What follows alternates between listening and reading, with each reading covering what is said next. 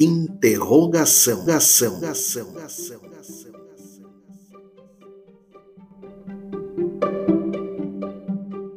Meu pai, quando ele dizia, você vai morrer de fome fazendo psicologia, se eu acreditasse nele e não tivesse uma autoestima forte, né?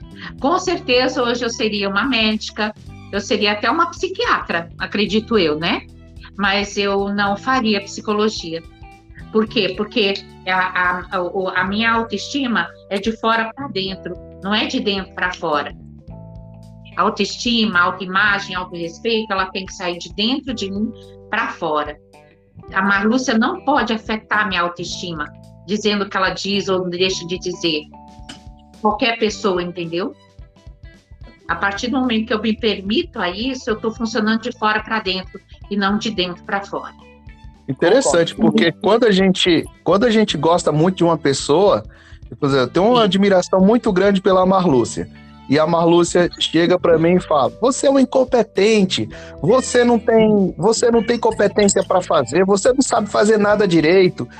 Como eu não tenho minha, minha autoestima é, fortalecida, aquilo ali já uhum. era, acabou para mim, game você over. acreditando que realmente você não pode, não consegue, né? E porque aquilo tá vindo de uma pessoa que eu tenho afeto, que eu tenho um carinho, um respeito muito grande. Então isso bate na gente. Se você não tiver uma autoestima forte, isso te derruba. Uhum. Exatamente.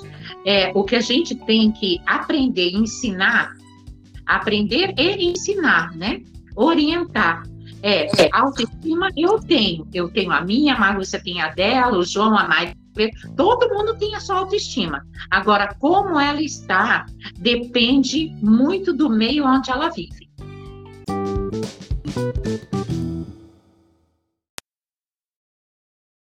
O seu podcast é Interrogação. Interrogação.